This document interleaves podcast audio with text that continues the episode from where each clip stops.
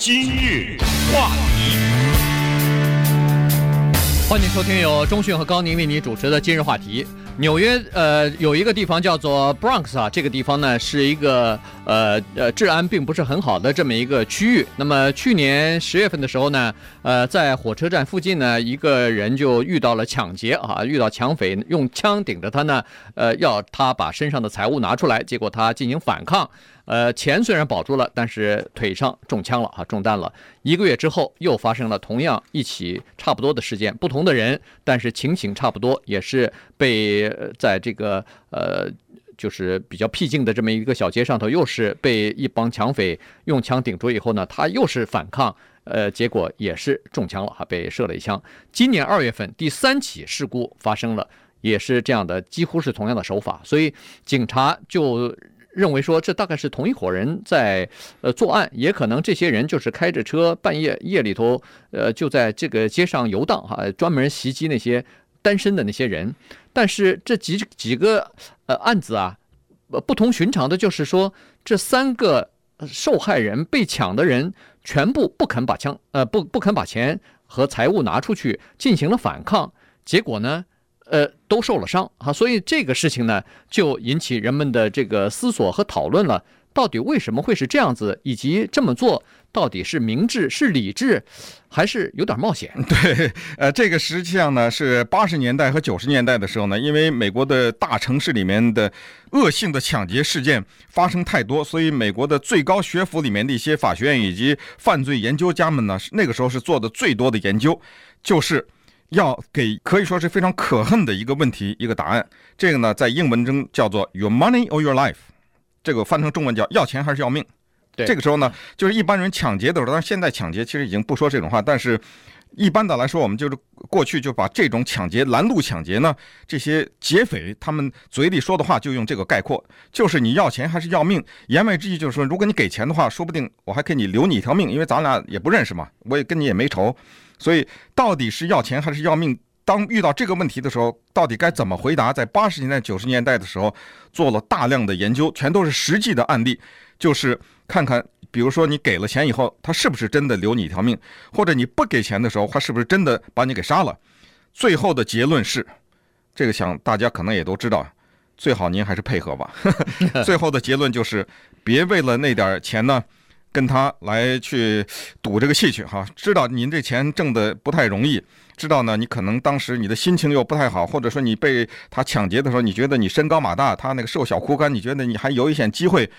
只要他手里有枪，你手里没枪，或者他手里有刀，或者你手里没刀等等，他有武器你没有，这种情况之下，你稍微权衡一下呢，恐怕还是得配合。这就是八十年代和九十年代在城市这个地方犯罪率比较高的时候呢。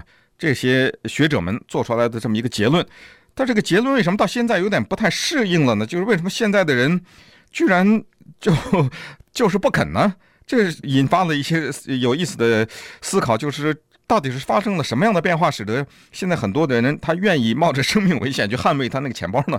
对，这里头呢有一些具体的情况哈，那呃环境大概也出现了一些变化。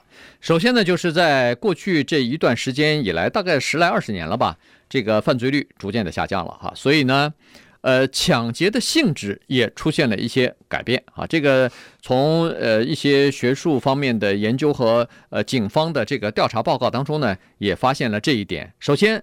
抢劫的这个次数逐渐的减少了，就是尤其是持枪抢劫啊，这种暴力的恶性的这种抢劫次数减少了。第二呢，暴力反而增加了。呃，那部分原因是为什么暴力会增加呢？次数虽然虽然少了，以后以前可能抢十个人有一个反抗，现在怎么抢抢十个人有五个反抗？到底是怎么回事呢？它这里头是双方的哈。这个研究人员啊，甚至有些人还专门为这些呃研究的这些呃成果或者他们得出来的一些结论专门出书呢哈。他们就是认为说，现在是出现两种情况，一种呢是受害人的。他说，受害人我们可以分成这样几种。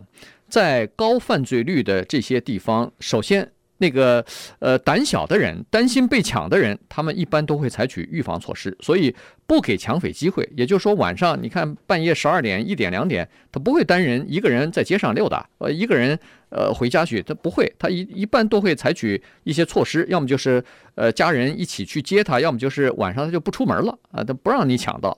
呃，另外一种人呢是说，哎呀，这个地方犯罪率比较高，我有办法的话，我搬走了，不住在这儿了，呃，惹不起你，躲不起啊，走了。那剩下的那些就是，要么就是家里头经济状况比较窘迫，可能呃搬不走，就非得待在这儿。再加上晚上他又不害怕，他说他认为说，老子要钱没有，要要命一条，你来吧，呃来了以后我就跟你拼。那这种人你碰到以后，他当然会要进行反抗，因为他第一钱来的不容易，第二他也没什么钱，所以呢，在这种情况之下。他就愿意反抗，这是受害人这方面。抢匪这方面呢，也是分成两种。一些原来的一些抢匪呢，有很多人逐渐的找到工作以后，他也不去到街上去干这个抢匪的活去了。呃，所以呢，太安逸了。所以现在还在这个街上时不时打劫的这些人啊，拦路抢劫的人啊，都是一些惯犯，都是一些呃心狠手辣的一些家伙。所以心狠手辣的家伙碰到不要死的家伙，你说？他能那个呃。暴力能不这个经常发生吗？对，这个话题比较沉重哈，今天，所以呃，接下来给大家稍微轻松一下哈，因为说到这句话呢，就是 Your money or your life，要钱还是要命呢？这个在美国的喜剧史上有一个相当著名的片段，可以说是永载史册，就是一九四八年三月二十八号那天晚上的一个广播。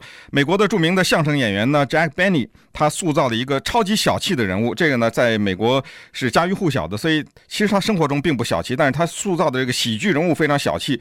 所以这一个片段呢，后来被誉为美国的相声史上观众笑的时间最长的一段。尽管后来证明他并不是，但是尽管如此，他还是因为这一段笑话，Your money or your life，永载史册。就是 Jack Benny 呢，从从一个朋友家里面出来，遇到了一个劫匪。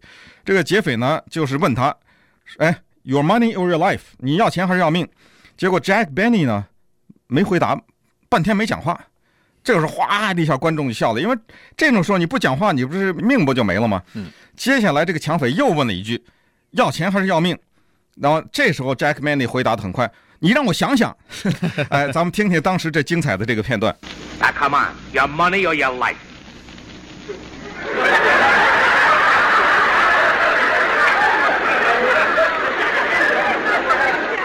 Look, bud.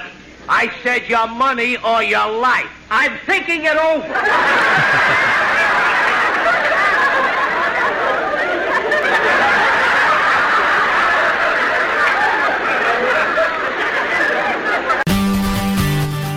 今日话题，欢迎继续收听由中讯和高宁为你主持的今日话题。这段时间跟大家讲的呢是《纽约时报》的一篇文章啊，就是说纽约呃 Bronx 这个地方呢。在去年的十月份到今年呢，发生了好几起这个拦路抢劫的事件。那么结果碰到的三个受害人呢，全部都不肯把钱交出来啊，都进行了这个抵抗。所以呢。呃，三个人都被呃打中了哈，都中中弹了。当然没有生命危险，但是呃也都受伤了。所以呃为这个事情呢，呃当地的市民啊，还有一些呃警察的人员，甚至包括社会和心理学以及刑事学的这些专家也在研究啊。其实呃早在八十年代、九十年代的研究结果呢，就已经告诉我们说，呃一个人入遇到拦路抢劫的这些歹徒，尤其是他们身手上有枪的话。你最好的办法是为了避免受伤的话，可能就是要呃尽量的服从他们提提出来的一些一些要求啊，配合，否则的话，双方都是不理智的。这个理智的做法是配合，把钱给了他们就算了，你可以保住一条命。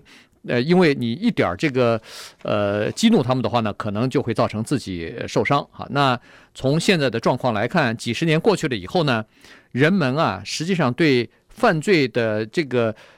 歹徒的这种心理和理解呢，都出现了一些偏差。几十年前，人们对这个抢匪，尤其是持枪抢劫的这些歹徒呢，怀有叫做理解式的恐惧。也就是说，人们都知道哦，这些人是毒品，这个吸毒的人，这些人是绝望的人。你如果激怒他的话，他可能就会开枪。所以那个时候呢，大家都比较谨慎。可是由于现在最近这几十年犯罪率连续的下降以后呢，人们这个安全的意识啊，并没有增加。他们认为说。哎，现在可能犯罪率减少了，呃，如果歹徒碰到我，如果我反抗的话，他们可能不会开枪。所以，用这种侥幸的心理去做这些事情呢，实际上往往会得到的就是你大概就会被打伤。对，但是从纽约这三个案子呢，也能看出一些问题了。首先，这三个人的命都保住了，这说明什么？这说明这些劫匪呢，他也没想杀死你。也就是，尽管我们说这个双方在这个活动当中，这个交接当中都不是完全有理智的，但是还是找到一丝理智。这个理智就在于，这个劫匪不打死你的原因是他想到这个代价太大了。嗯，啊，一旦他被抓住的话，那么这个代价太大，所以他还有这么点理智。呃，因为什么呢？因为你想一想，这双方为什么说都没有理智？这双方可以说都在赌博。作为抢别人的人，他在赌这么一个博，就是如果我抢到或者没抢到的话，我都面临着一个问题：今天我只要拿出枪来，我就冒着失去自由的危险了。对，我我就被抓进监狱了。不管抢没抢成功，我都已经犯罪了嘛。走这一步一迈出去。那就走不回来了。那您就监狱里待着吧，你只好赌，就是赌什么？赌警察抓不到你，就赌这个东西。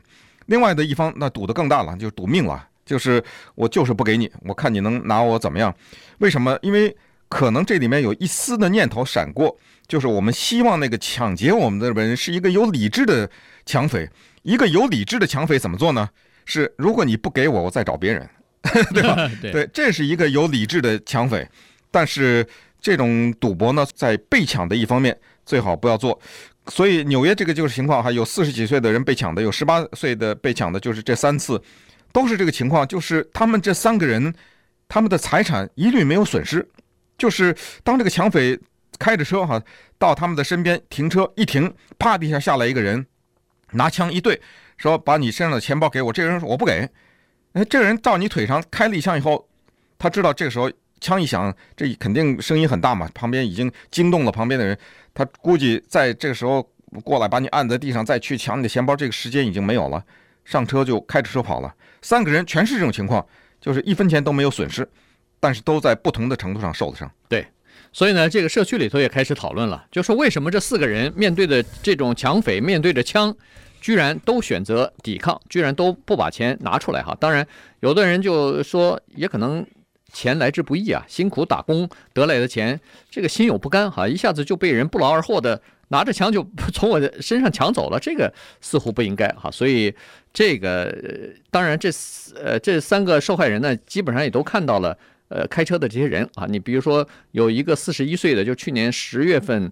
呃，被抢的那个人，他看到是两辆车啊，一辆是 Toyota 的什么 Land Cruiser，就是那个 SUV，另外一辆是 Honda 的 Civic 啊，然后呃，那个车轮胎的那个圈钢圈啊是什么样子，他都看到了，所以现在他就提出来这个东西呢，然后警察已经到处贴出海报来，就要悬赏一万两千块钱要抓这个抢匪了哈，所以呃，现在这个呃警察局呢，现在也是这样，也也是劝当地的人说，你千万不要。